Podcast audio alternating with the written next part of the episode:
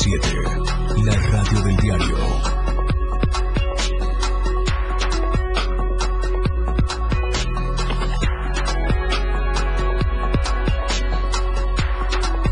La radio del diario 977.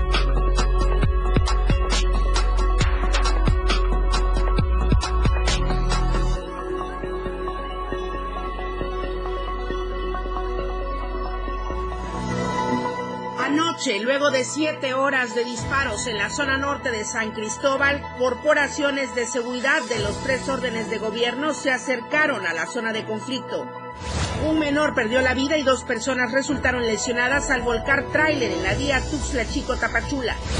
Va la primera prueba real para Diego Coca. México enfrentará a Estados Unidos. Estamos a diario contigo.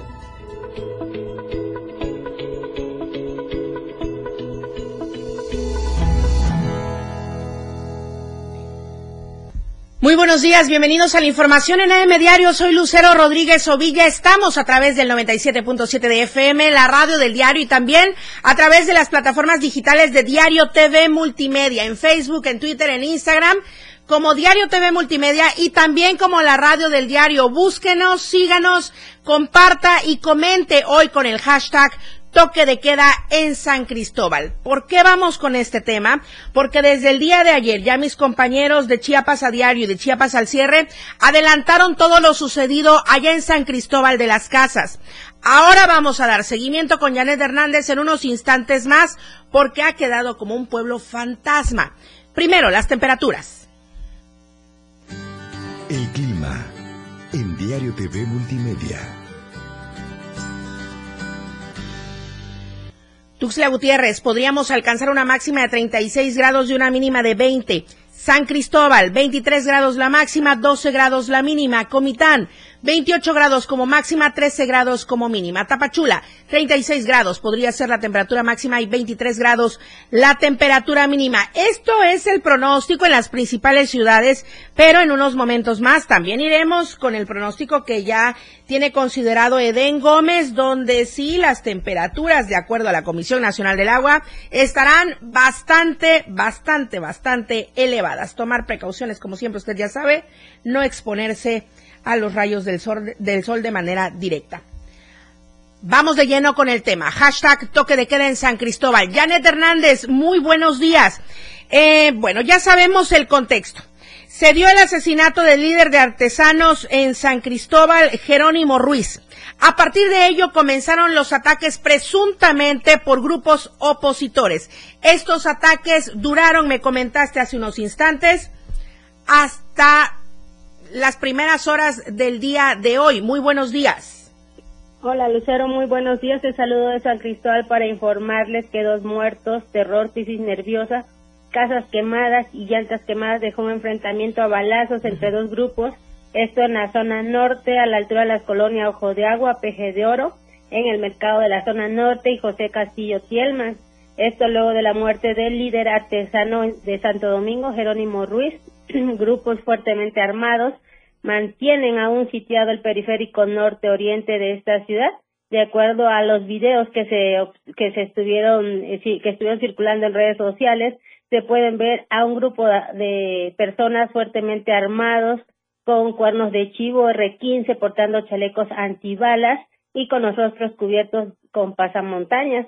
Comentarte que el día de ayer algunas escuelas suspendieron clases, eh, negocios cerraron también, en la tarde noche la ciudad lució muy insolvente sola, no había gente en la calle. Y esto es por el temor de lo que se estaba viviendo el día de ayer.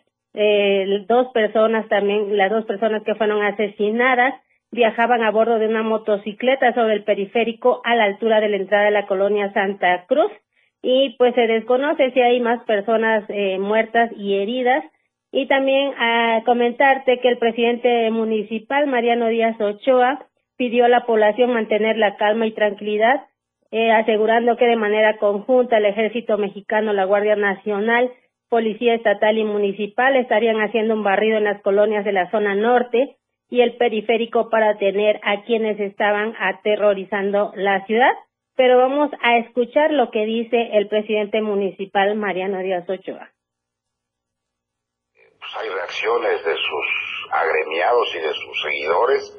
Están efectivamente en algunas colonias de la zona norte y sobre todo ahí en el Pinar hay, hay balazos, hay quienes empiezan a tirar balazos desde su, dentro de sus casas, hay gente que está en el periférico encapuchados, eh, queriendo amedrantar y asustar y espantar. Hemos estado con vandálicos, necesitamos que se aplique la ley, que los asesinos de este líder, pues lo vamos a ver por la vía jurídica. Estamos trabajando en eso para determinar y detectar quiénes fueron los asesinos. Tenemos cámaras en varias partes. Lo mataron en la colonia Buena Esperanza y tenía su casa este líder y ahí fue asesinado eh, en su propio vehículo y tenemos que seguir los los, por la vía jurídica, no podemos a través de la fuerza o queriendo intimidar o, o querer negociar la ley o tomarse la ley por propia mano y castigar y, hacer lo que quieran.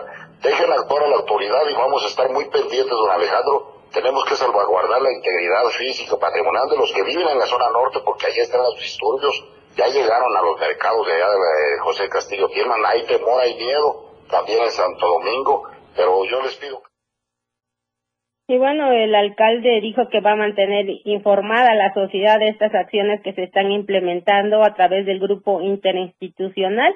Por la parte oficial, Lucero, comentarles que la Fiscalía General del Estado, a través de la Fiscalía de Distrito Alto, inició una carpeta de investigación en contra de quien o quienes resulten responsables del delito de homicidio calificado cometido en agravio de quien en vida respondiera al nombre de Jerónimo N. en esta ciudad de San Cristóbal. Luego de conocer esta, este crimen, los elementos de investigación acudieron a la calle Galilea y Jerusalén del fraccionamiento Los Nogales, donde se tuvo a la vista un vehículo marca Volkswagen tipo GTI de color rojo con placas de circulación del estado de Chiapas, el cual presentaba impactos de arma de fuego y aseguró la Fiscalía que continuará con las investigaciones correspondientes con apego al protocolo de homicidio con el propósito de fincar responsabilidades y que este hecho y ningún otro quede impune. Eh, comentarte que luego de los disparos, los cuales tardaron por más de ocho horas, eh, después cesaron y en la noche continuaron otra vez en la zona norte.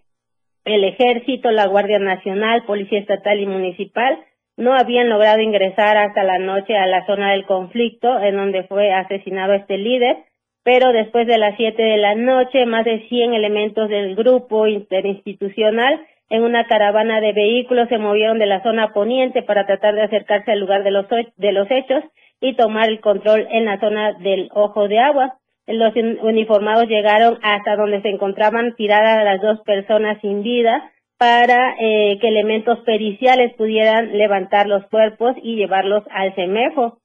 Y ah, el día de hoy, eh, ¿cómo amanece la ciudad? Pues eh, los negocios están empezando a, abrir poco a poco, no muchos como, como es costumbre, tanto en los mercados como en la zona centro. Eh, en lo que respecta al ojo de agua, lo, un grupo de motonetos están ahí tapando la vía eh, los elementos del grupo interinstitucional siguen realizando recorridos. Unos más están, eh, tiene presencia preventiva en lo que es, eh, están en frente de convivencia infantil en el crucero San Pablo y otros más cerca de la colonia PG de Oro. Y pues, este, la gente está aún con temor. Decirte que las escuelas en su gran mayoría suspendieron clases están preguntando la gente a través de diferentes medios, en las radios, si ya no hay disparos porque tienen temor de ir, de salir y que alguna bala perdida les toque, ¿no? Entonces, este, la situación pues aún está tensa y sí, pues algunas personas ya por necesidad de ir a trabajar ya salieron, pero esa es la situación que permanece en estos momentos en San Cristóbal. De hecho, Janet, este, pues sí, ya se confirmó por parte de la Fiscalía que se investigan eh, la muerte de dos personas en este mismo contexto, José Alfredo N. y Luis Ricardo N. de 25 y 22 años de edad, respectivamente, de quienes sus imágenes eh, desafortunadamente estuvieron circulando en redes sociales a través de la ciudadanía. Y también, pues, por este homicidio de eh, Jerónimo Ruiz. Sin embargo, Janet, eh, se habla extraoficialmente también de por lo que decías hace unos instantes, del temor de la ciudadanía con las balas perdidas. Extraoficialmente se hablaba de un caso en un menor de edad.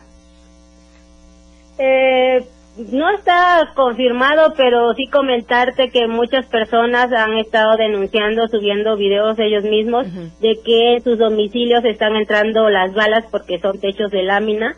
Y este también está circulando eh, un comunicado que no no tiene firma pero están pidiendo uh, está dirigido al presidente de la República en donde están pidiendo el desarme de estos grupos y ya que San Cristóbal o los ciudadanos san cristobalenses son rehenes de estos grupos antagónicos y es por ello que están pidiendo que se aplique la ley y que se realice el desarme de estas personas que mantienen en terror a la ciudad.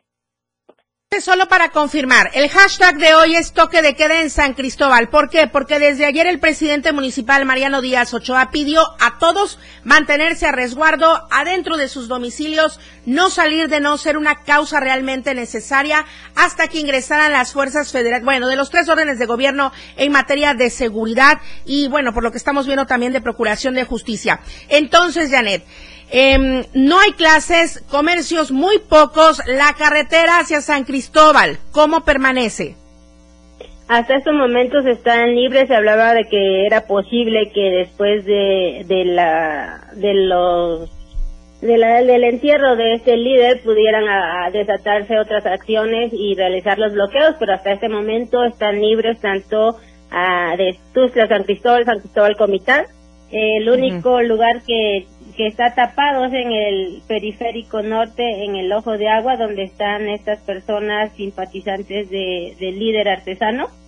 Y este, esa es la situación, Lucero, de, en cuanto a las vías. Que todavía tienen ellos en su poder este territorio, digamos. No han logrado entrar hasta este punto las fuerzas federales, estatales y menos las municipales no eh, están cerca pero no han entrado aún. Este se mantienen a un a un costado mientras que las otras personas están en donde se dio todo el enfrentamiento el día de, de, ayer. Decirte que desde las montañas estaban realizando disparos y este y sí tardó toda la noche. Toda la noche hasta el día de hoy. Janet pues esto no es una manera de alarmar pero sí de prevenir ya sabemos cuál es la situación hasta el día de hoy en San Cristóbal. Ya las escuelas han pedido no actividades en los comercios a menos que sea muy necesario. Sin embargo, la gente debe quedarse resguardada en sus domicilios. Muchísimas gracias, Janet. Estaremos al tanto de cualquier situación que se vaya dando justo con esto que comentas del sepelio del líder de Almetrach, eh, Jerónimo Ruiz, asesinado el día de ayer. ¿Se tiene conocimiento de fecha, de perdón, de horarios, de alguna otra actividad? No, hasta ahorita tampoco han dicho este a qué horas va a ser enterrado. Ayer se intentó entrevistar a Narciso Ruiz, el primo, pero él dijo este que estaban tan consternados que pues no querían dar ningún tipo de declaración y que este el día de hoy después de, del sepelio eh, él trataría de dar una entrevista. Bien, gracias Janet Hernández. Muy buenos días. Continuamos al tanto y pendientes. Buenos días. Vamos al corte comercial, regresamos con más. Estamos en AM Diario. AM Diario, Lucero Rodríguez. En un momento, estamos de regreso. 97.7 FM, XHGTC, Radio en Evolución Sin Límites. La radio del diario, contigo a todos lados. Las 8, con 14 minutos. Javier Solís. Gabriel Siria Levario nació en la Ciudad de México el primero de septiembre de 1931. A una edad temprana, Solís tuvo que abandonar la escuela para ayudar a mantener a su familia. Solía cantar en concursos locales, compitiendo por pequeños premios. Ganó varios concursos cantando tangos bajo el nombre de Javier Luquín. Trabajó en una carnicería y fue precisamente el propietario del comercio quien le pagó clases con el maestro Noé Quintero. Pero no fue hasta años después cuando Julito Rodríguez y Alfredo Gil del trío Los Panchos le oyeron cantar, consiguiéndose así su primera oportunidad como artista de grabación. Fue el momento en el que cambió su seudónimo a Javier Solís, con el cual lograría la fama artística. Su primer single que incluyó los temas ¿Por qué negar? y ¿Qué te importa? por el que obtuvo su primer disco de platino. Su grabación Llorarás, llorarás le dio su proyección internacional. El 18 de junio de 1959 comenzó su primera gira internacional a los Estados Unidos, Centro y Suramérica. En total filmaría 33 películas, grabó más de 320 canciones, grabó el éxito Sombras, que rompió todos los récords de ventas anteriores de la compañía discográfica que le hizo entrega de una medalla por sus logros como cantante y por sus altas ventas. Debido a problemas con su vesícula biliar, murió de complicaciones el 19 de abril de 1966, a la edad de 34 años. 97.7 FM, contigo, a todos lados. La radio del diario festejando a todos los peques de la casa, sacando el niño que llevan dentro. Yo soy tu amigo fiel. Hola, soy Miguel Sengar, conductor del programa Rock Show. Desde niño me atrapó la música. Me gustaba escuchar discos con mi papá. Mis caricaturas y programas favoritos fueron Meteoro, Flipper, Lassie y Rin Tin Tin. Y mis juegos predilectos, las canicas, el trompo y el yoyo. Feliz Día del Niño. Nunca dejen de serlo. La radio del diario, divirtiéndote a todos lados. Yo soy tu amigo fiel. Oportuna y objetiva es AM, diario. Continuamos.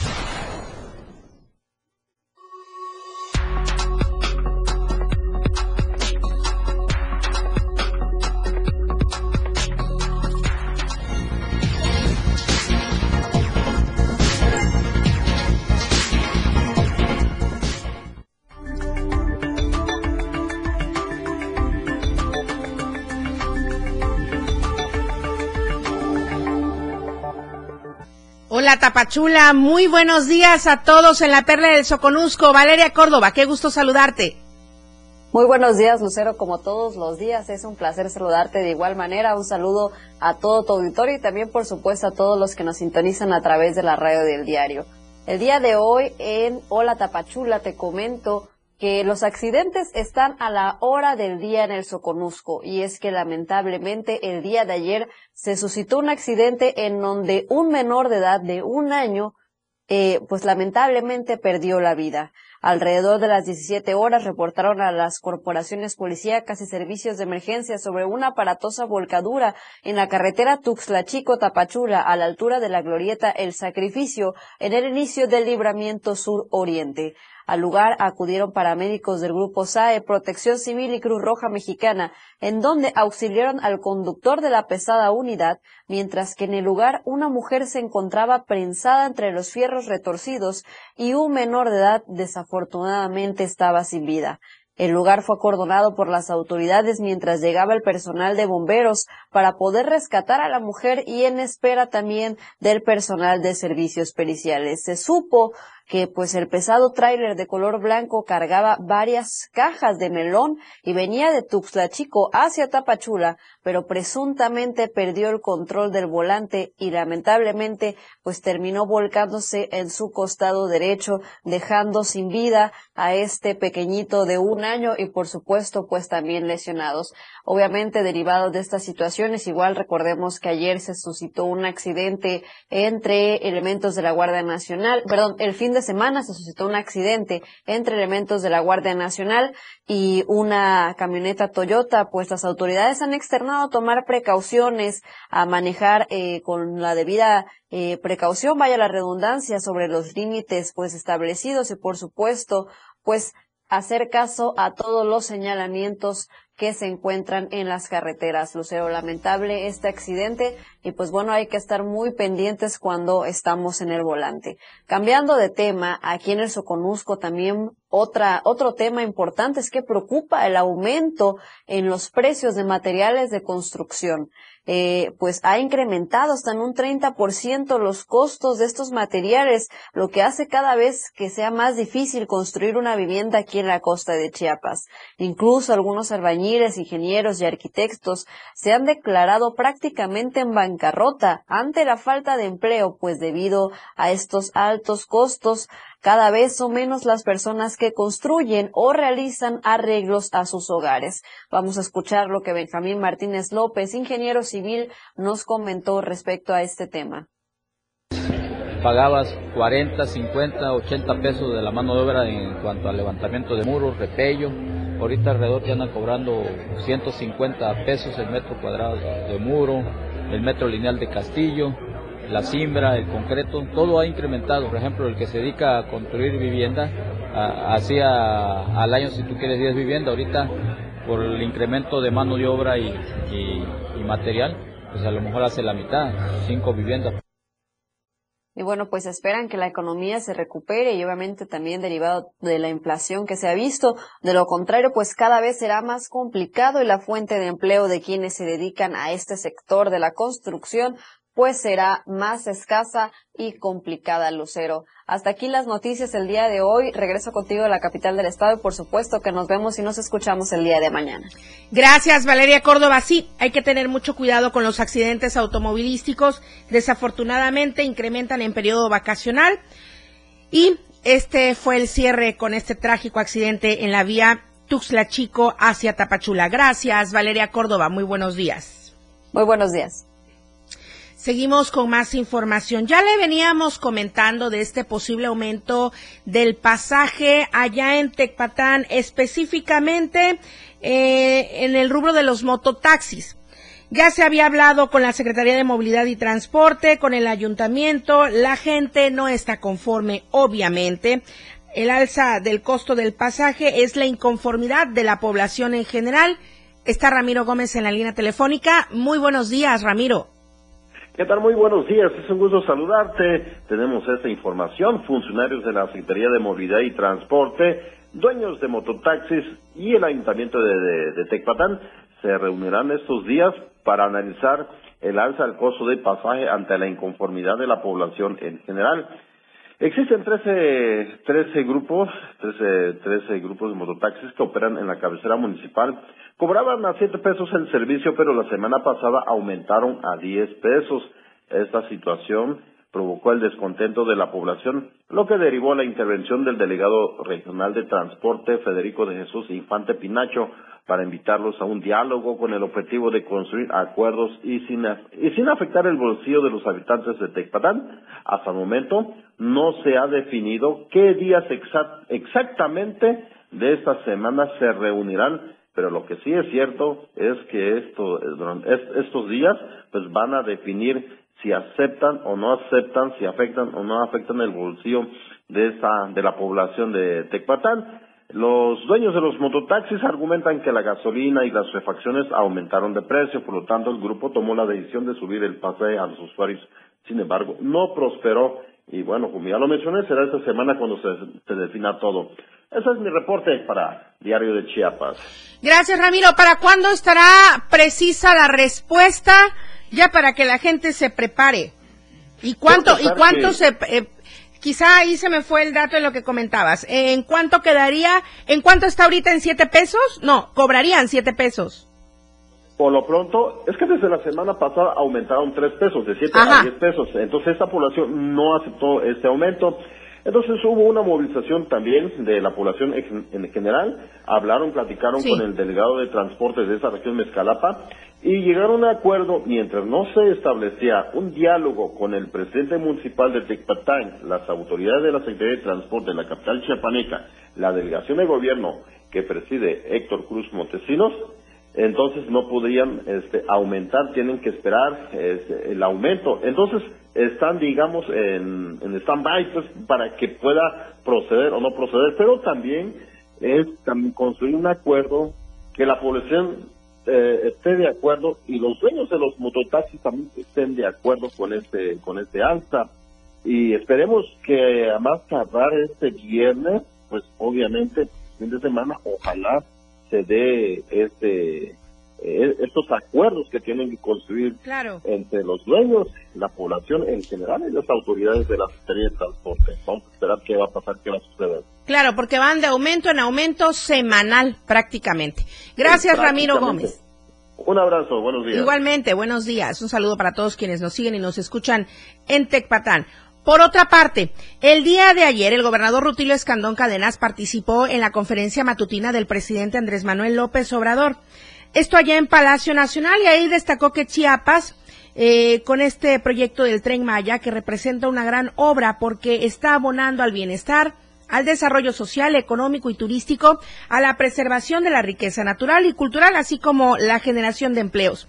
Subrayó que entre los grandes beneficios de la construcción del tren Maya en Chiapas se puede constatar la consolidación del Instituto Politécnico Nacional, sede en Palenque, eh, la edificación del Hospital del Iste, la modernización del aeropuerto de Palenque, la implementación de acciones de reforestación en todo el tramo 1 de esta obra, además de los apoyos de bienestar.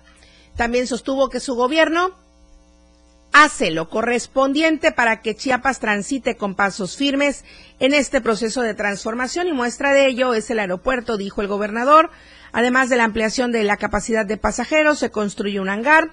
Y también señaló que gracias a las inversiones a nivel estatal en materia de seguridad, salud, educación, carretera, infraestructura vial, recuperación de espacios públicos y turísticos aunados al tren Maya, Chiapas ha tenido un importante crecimiento en generación de empleos. Y por su parte, el presidente López Obrador reconoció los avances de este proyecto Tren Maya, una obra de alto impacto social, dijo que genera empleos en las comunidades rurales, beneficia a la población mediante los programas Bienestar, acciones de vivienda, salud, educación y otros rubros que se reflejan en un mayor bienestar y progreso, dijo el presidente. En otros temas, pero también obviamente de un conflicto que eh, pues ha tardado por décadas, un conflicto agrario, es en los límites entre Chiapas y Oaxaca. Y justamente eh, el día de ayer, el Pleno, por unanimidad, de 37 votos a favor, el Pleno del Congreso del Estado de Chiapas aprobó devolver a Oaxaca más de 160 mil hectáreas de selvas tropicales vírgenes que se ubican en la zona de los Chimalapas. En sesión extraordinaria, las y los diputados que integran esta 68 legislatura local aprobaron esta modificación al artículo 2 de la Constitución Política del Estado de Chiapas para limitar territorialmente los municipios de Cintalapa, Arriaga y Tonalá, que pertenecen a Chiapas, con los municipios oaxaqueños de San Pedro Tapanatepec y San Francisco del Mar, reintegrando así 162 mil hectáreas al eh, vecino estado de Oaxaca.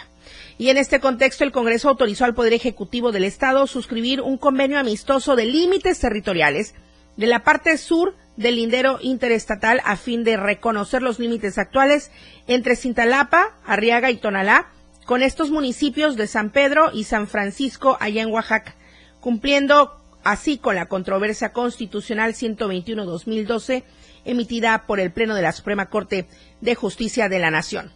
Es tiempo de ir al siguiente corte comercial. Estamos a través del 961-61-228-60. Directamente Manolo Vázquez le contesta el mensajero WhatsApp. Y también estamos a través de las redes sociales. El hashtag del día de hoy es toque de queda en San Cristóbal. Volvemos. La información fresca y objetiva. AM Diario. Regresa después de la pausa. Evolución sin límites. La radio del diario.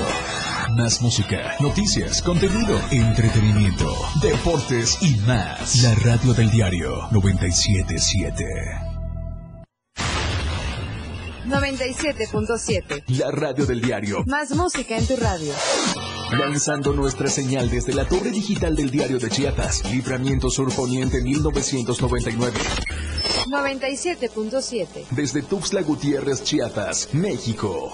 XHGTC, la radio del diario. Contacto directo en cabina 961-612-2860. Escúchanos también en línea. www.laradiodeldiario.com 97.7, la radio del diario. Más música en tu radio.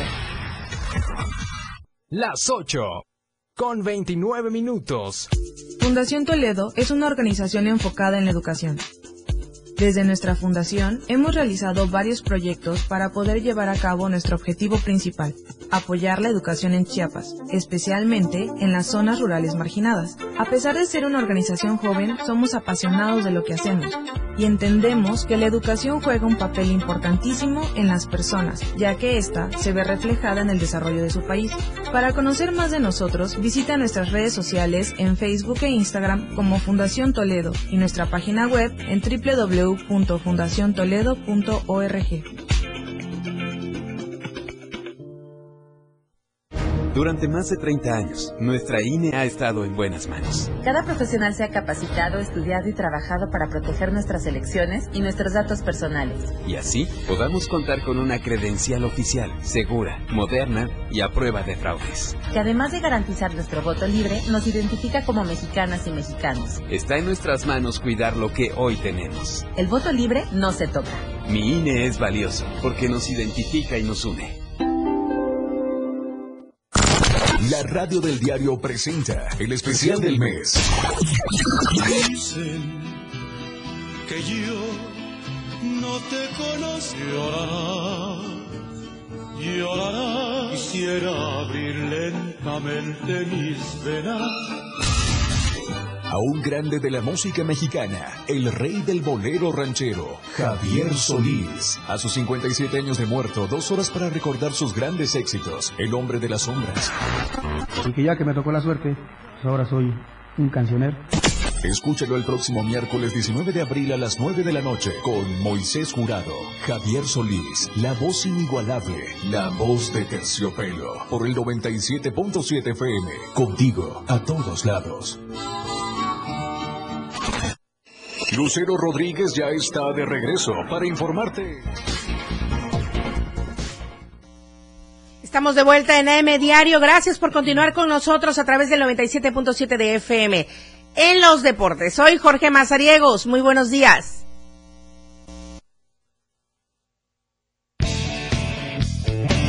La escena global del deporte con Jorge Mazariegos.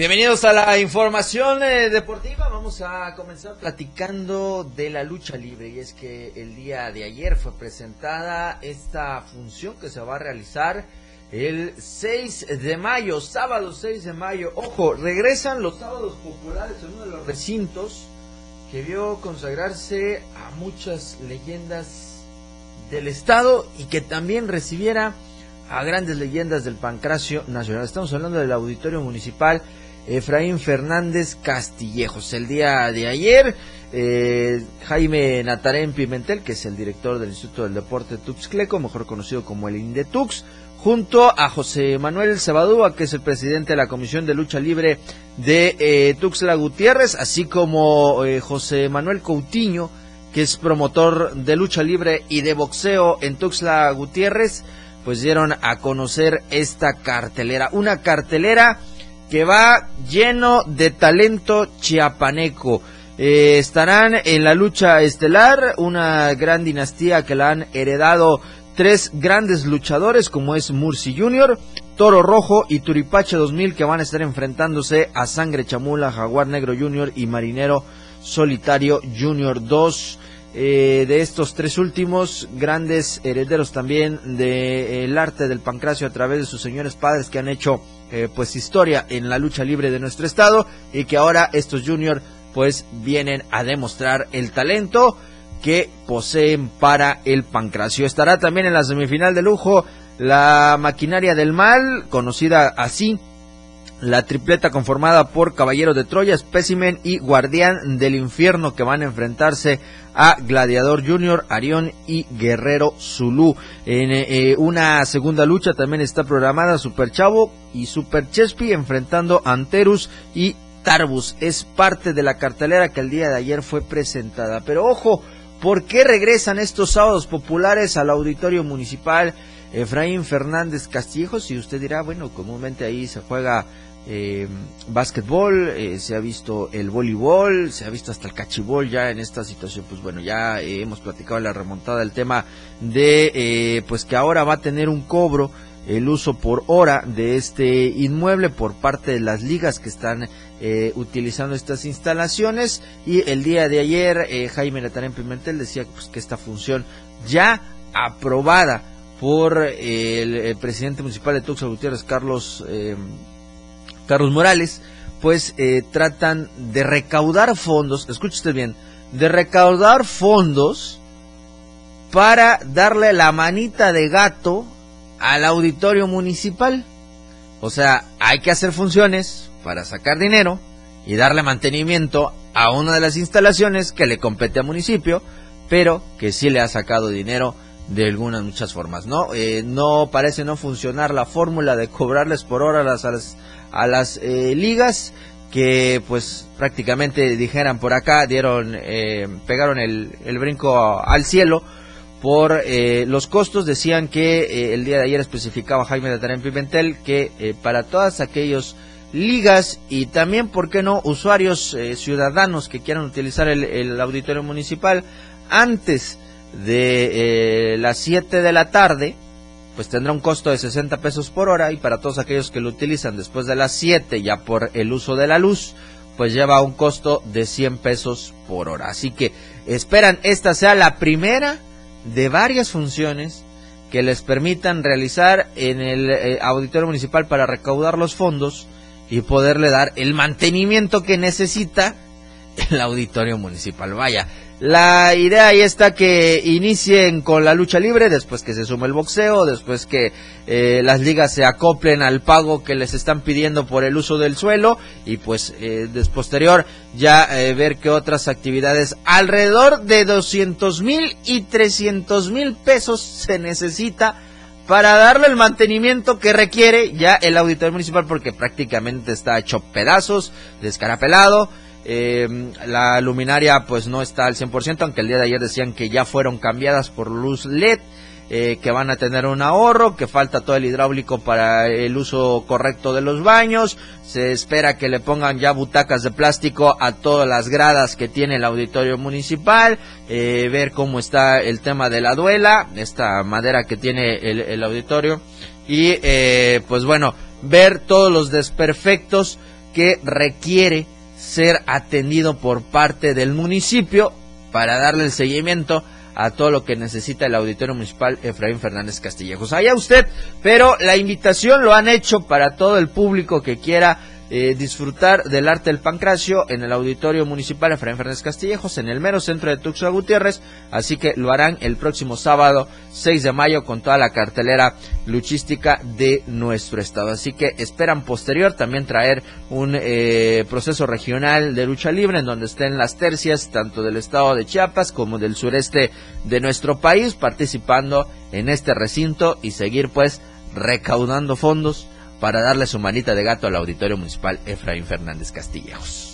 Vamos a cambiar de tema, hablemos de la pelota vasca del front tenis y es que la asociación de esta especialidad tuvo actividad allá en San Cristóbal de las Casas. Ojo, todavía antes de todo lo que se ha dado ahorita como toque de queda allá en San Cristóbal de las Casas, eh, se dio el paso para tener el primer torneo de eh, front tenis en el marco de la Feria de la Primavera y de la Paz allá en San Cristóbal de las Casas. Una final cardíaca que se registró en esta primera edición del torneo.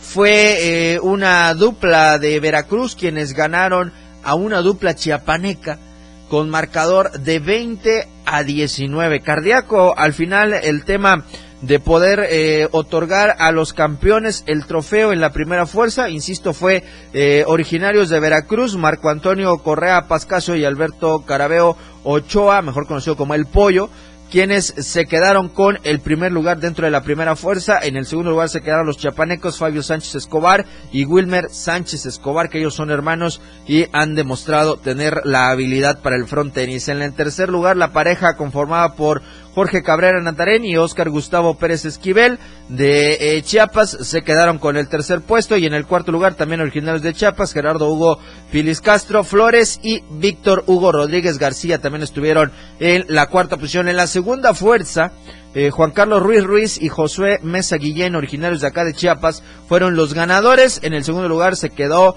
eh, Gerardo Hugo Pilis Castro Flores y Víctor Hugo Rodríguez García. Y en el tercer lugar se quedó Jared Giovanni González Martínez y Jesús Enrique Montiel Cordero, también de nuestro estado de Chiapas. Pelotaris de Veracruz, Tabasco y Chiapas fueron los participantes en este torneo que se eh, reactivó de nueva cuenta por parte de la pelota vasca allá en San Cristóbal de las Casas, así que pues con esto la asociación dio a conocer que regresaron las actividades. Enhorabuena para los veracruzanos y los chiapanecos que siguen dando muy buena actividad dentro del el front tenis. Para cerrar esta sesión vamos a platicar de la selección mexicana porque ya el día de ayer viajaron a Phoenix, Arizona para el partido del día de mañana, el partido amistoso que tienen ante los Estados Unidos, ya están los convocados, ya se lo hemos dado a conocer y pues bueno, una camada totalmente juvenil que va a tener el señor Diego Coca, precisamente el hombre que usted ve en sus pantallas para toda la gente que nos sigue a través del 97.7 FM,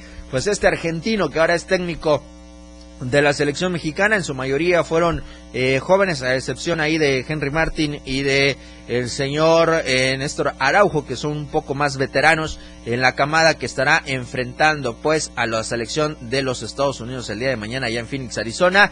Ya viajaron, ya reportaron hoy el último eh, movimiento previo al encuentro que estará siendo el día de mañana para este encuentro amistoso. Se volverán a ver las caras eh, Estados Unidos y la selección mexicana en una de las semifinales de la Liga de Naciones que se tiene de la CONCACAF en el mes de junio.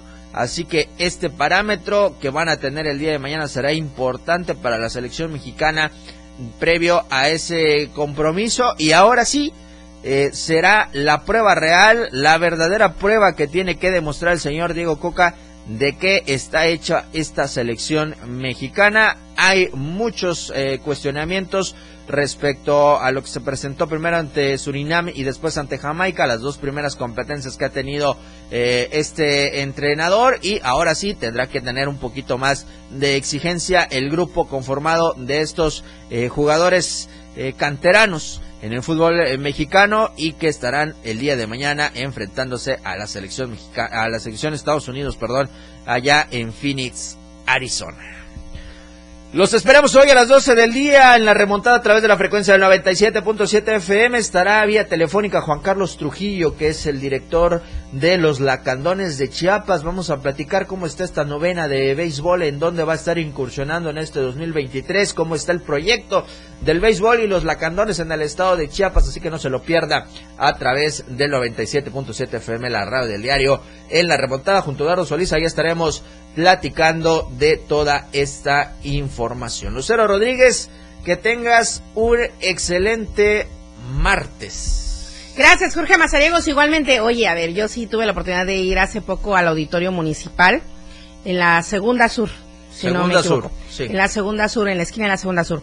Eh, sí, la verdad, da un poquito de asquito y se ve en muy mala situación eh, las tribunas de cemento que están ahí, como que no han tenido este el mantenimiento, requerido Lucero siempre se ha quedado ahí. ¿eh? Eh, las gradas todas llenas de polvo, las ventanas a los costados, algunas funcionan, algunas no.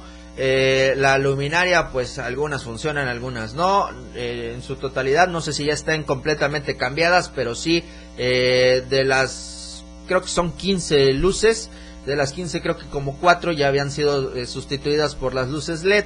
Pero eh, la cuestión de baños también, eh, No, llegas y no hay bañas, que por eso la no, ni higiene. siquiera me tomé la molestia Eh, de ir al baño porque dije, si así Sí, están ves las- paredes al interior que se escarapelan, ya eh, Sí. hubo en un momento que Como que hicieron lo el show de que ya estaban pintando, tiempo, ¿no? pero solo pintaron la mitad y la mitad que está hacia arriba, pues ya toda pelada, ¿no? El, el tema de la ventilación también, ya algunos ventiladores no funcionan. Oye, ¿y eh, que no hay un presupuesto hay ya goteras. listo para, para este mantenimiento? Realmente hay que hacer estas Debe estar- actividades deportivas extra para poder, porque también a mí me, me surge la idea. El ring ahí va a estar en la duela, o sea, Sí. la- porque la duela es lo, lo único que lo- sí observé y que eh, la verdad Eso, fue lo, lo decían ayer, que La lo duela único sí. que pedía el presidente municipal, que cuidaran la duela, que vieran cómo cubrirla, porque no quería daños en una eh, duela que es eh, prácticamente de madera y pues ya ve que el ring trae eh, fierros y todas esas situaciones, así que pues vamos a ver qué queda, si beneficia o perjudica más Pues- hacer funciones de lucha libre. Bueno, pues ahí queda el tema. Nos vamos al corte. Gracias, Peque Ro, por seguirnos a través de eh, las redes sociales de Diario TV Multimedia. Saludos. Corte comercial. La información continúa en AM Diario, después del corte.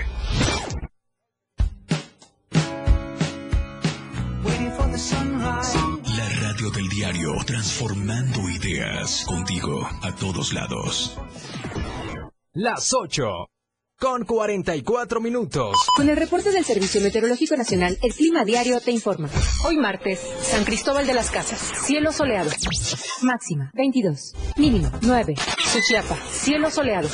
Máxima, 36. Mínimo, 19. San Fernando, cielo soleado. Máxima, 33. Mínimo, 18. Berriozábal, cielo soleado. Máxima, 33. Mínimo, 18. Chiapa de Corzo, cielo soleado. Máxima, 38. Mínimo, 22. Tuxtla Gutiérrez, cielo soleado. Máxima, 37. Mínimo, 21. El Clima Diario te informó. La radio del diario 97.7 FM con el reporte del Servicio Meteorológico Nacional. Ante el calor intenso, evita exponerte al sol. Toma abundantes líquidos. Usa ropa ligera, holgada y de colores claros. Mantén los alimentos en lugares frescos. Alerta, la radio del diario te previene. Ante la presencia de incendios forestales, evita arrojar materiales inflamables y objetos encendidos en carreteras y caminos. No tires vidrios, botellas o cualquier tipo de material combustible. No enciendas fogatas. Si encuentras restos de fogatas, extínguelos con agua y tierra. El uso del fuego en el sector agropecuario representa un riesgo. Daña la calidad del aire y empobrece los suelos de cultivo. 97.7 FM, contigo a todos lados. La piedra y el yemo activo afectan tu cerebro, te matan las neuronas y son muy adictivos. Yo sé lo que te digo, pues he sido testigo. Piensa más en tu gente, tu vida y tus amigos. Escucha lo que te digo, pues es verdad. El negocio de la droga es algo que termina mal. Escucha bien, hermano, porque esto te hace daño. El negocio de la droga es algo que termina mal. Esto siempre acaba mal, carnal. Esto siempre acaba mal. Si necesitas ayuda, llama a la línea de la vida 800-911-2000. Si ves un incendio forestal, repórtalo. Al 800-737-0000 o al 911. Ya sea en el campo o en carretera, no arrojes cerillos o cigarros encendidos. Evita hacer fogatas en zonas forestales. Si haces una quema agropecuaria, avisa a tu municipio y recuerda que debes hacer uso de la norma oficial mexicana 015, que señala, revisa que no haya mucho viento, ni quemes a mediodía, verifica que no existan incendios o quemas en predios cercanos, avisa a vecinos de los terrenos. Prevenir es más fácil. Comisión Nacional Forestal. Gobierno de México. Ya regresamos. AM Diario.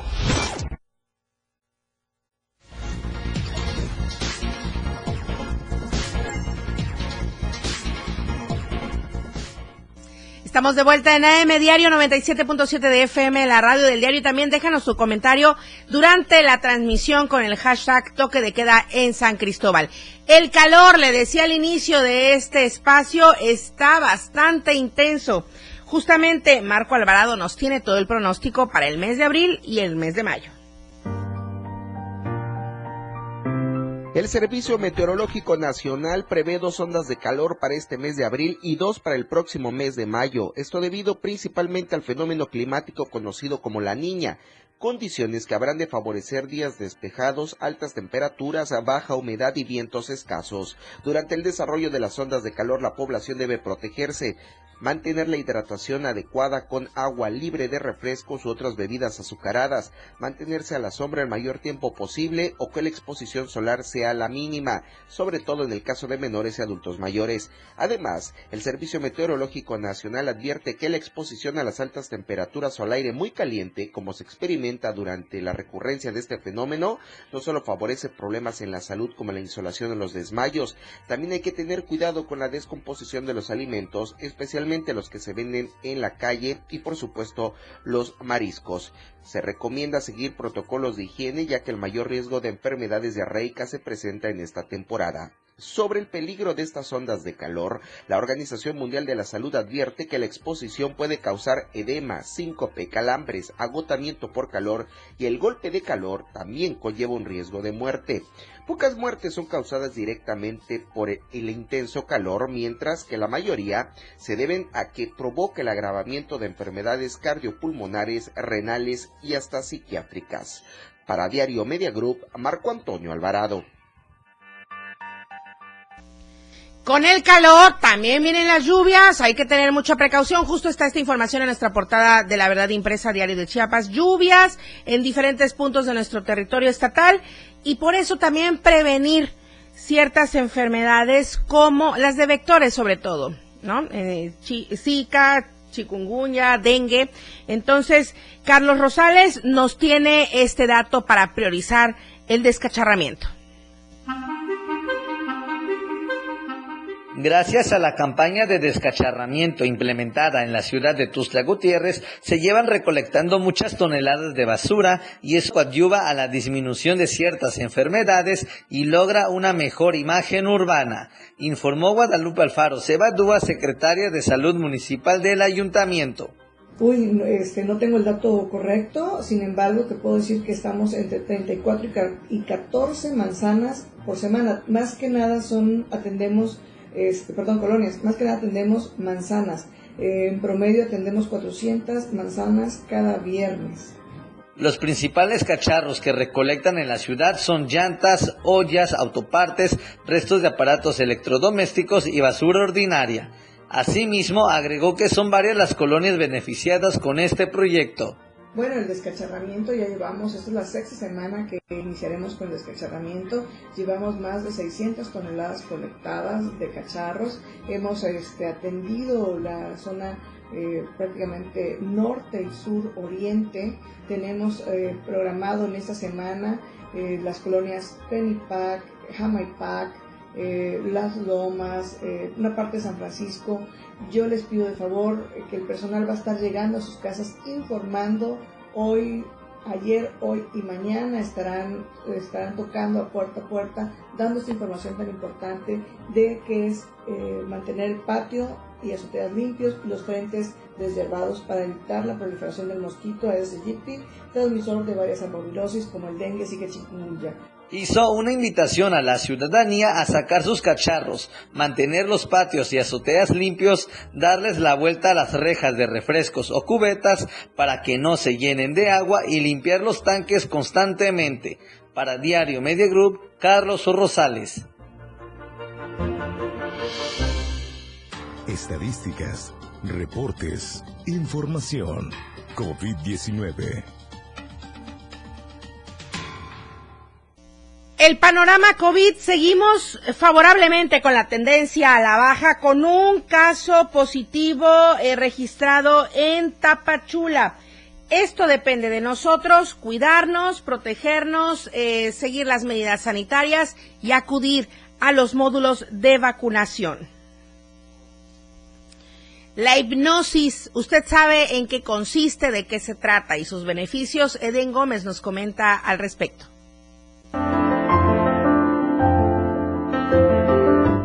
Diversos sectores sociales han tenido que buscar alternativas para poder atender eh, panoramas como ansiedad, problemas psicológicos, déficit de atención, problemas de pareja, entre algunos otros. La programación mental a través de la hipnosis es una alternativa que permite llegar soluciones rápidas, sin embargo, tienen que ser a través de verdaderos profesionales. Así lo da a conocer Luis Guillén, creador de este método, y el cual es chiapaneco, y que afirma ha permitido buenos resultados a diversos sectores sociales. Reprogramación mental es una, es una terapia llamada terapia breve, o sea, es de las llamadas terapias breves. Es una terapia como es una terapia en conjunto, en combinación, con muchas técnicas y la hipnosis nos ayuda a potencializar y adelantar el proceso. Es una, es una terapia muy práctica, muy útil, muy fácil de, de acceder. Eh, cualquier persona puede acceder, niños, adultos, y los resultados son, eh, muy interesantes. En este sentido, dio a conocer que son aproximadamente entre 5 a 12 sesiones las cuales se le puede brindar a una persona o a una pareja, dependiendo la problemática. Sin embargo, también refirió que depende mucho del paciente y con ello se tomen acciones contundentes desde la primera sesión. Es así como refiere la programación mental a través de la hipnosis, una alternativa que permitirá, por supuesto, el beneficio a diversos grupos sociales. Para Diario Media Group, Eden Gómez.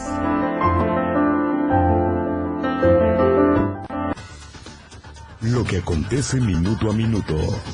La Roja, de Diario de Chiapas.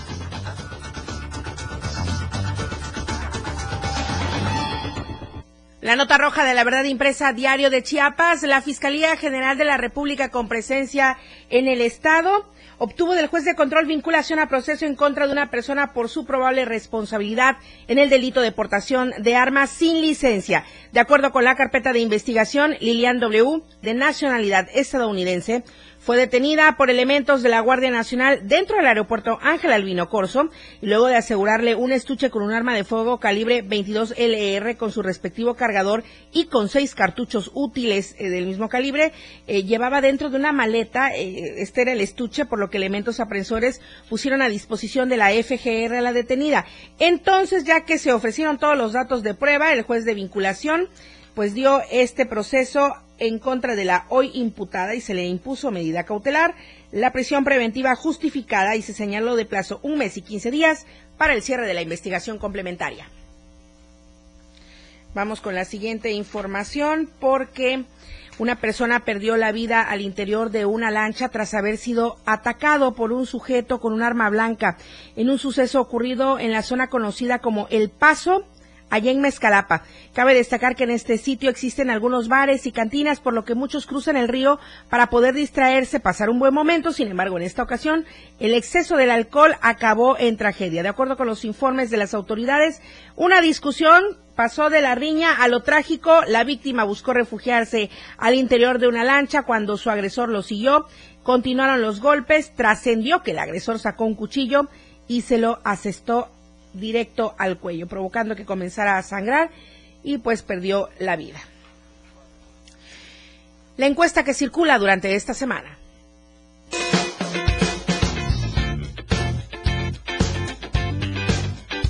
En el diario Media Group nos interesa conocer tu opinión. La pregunta de esta semana es, ¿debe declarar México el fin de la pandemia de COVID-19? ¿Tú qué opinas? ¿Sí? Ya casi no hay contagios. ¿O no? Aún hay riesgos. Vota pues a través de nuestra cuenta de Twitter, arroba Diario Chiapas. Te invito a que participes, comentes y compartas.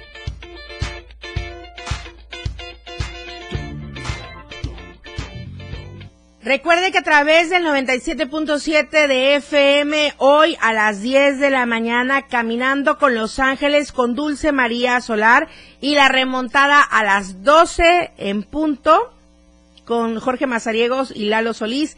Y también a través de Diario TV Multimedia a las 12.30 de charla con Vero Rodríguez. No se pierda nuestra programación tanto de Diario TV Multimedia como de la radio del diario. Una felicitación muy especial, con mucho cariño para nuestro compañero y amigo José Salazar, nuestro reportero de Diario TV Multimedia. José, muchísimas felicidades, lo mejor de la vida para ti siempre. Un fuerte abrazo con mucho cariño de parte de todos los compañeros, tanto de la radio como de TV Multimedia. Y por supuesto, a título personal, lo sabes, amigo. Te estimamos mucho, te queremos mucho. Un fuerte abrazo. Muchas felicidades. Nos vamos. Muchísimas gracias a usted por seguirnos, por escucharnos. Soy Lucero Rodríguez Ovilla. Le invito a que mañana en punto de las seis sintonice ritmos latinos con Manolo Vázquez. Después se quede con nosotros en AM Diario a las ocho. Y Charlie Solís está en los controles de televisión. Gracias. Buenos días oportuna y objetiva en AM Diario. La información de todo lo que acontece a cada momento en Chiapas, México y el mundo. Te lo informa Lucero Rodríguez. De lunes a viernes de 8 a 9 de la mañana. Escúchanos en nuestra próxima emisión por esta frecuencia. 977 FM, la radio del diario. Editorial de la radio del diario. Las encuestas que preguntan por la preferencia sobre los precandidatos al gobierno de Chiapas son tanto absurdas como inútiles. Absurdas, porque reflejan una competencia irreal y siembran en la opinión pública la idea de una ventaja también irreal de los precandidatos del oficialismo sobre los de la oposición. Esto por la sencilla razón de que mide precandidatos reales con precandidatos ficticios ya que por el lado de la oposición no hay hasta el momento un aspirante visible. Y si son inútiles, es porque derivado de lo anterior no ayudan a saber realmente cómo andan estos en conocimiento y aprobación. Peor todavía, se conoce que las encuestas son de los que las pagan. Ahí el motivo de que en una encuesta un político de Morena salga arriba en las preferencias y en otra, otro del mismo partido. Lo reprobable es el engaño y la manipulación que se hace de la sociedad a través de las encuestas y no se vale. En lugar de estar pagando sondeos inútiles para salir favorecidos, los aspirantes a la gubernatura mejor deberían ponerse a trabajar, conquistar la confianza de los ciudadanos, dando resultados de sus responsabilidades públicas. Tal como se los dijo el gobernador Rutilio Escandón hace algunos meses, que se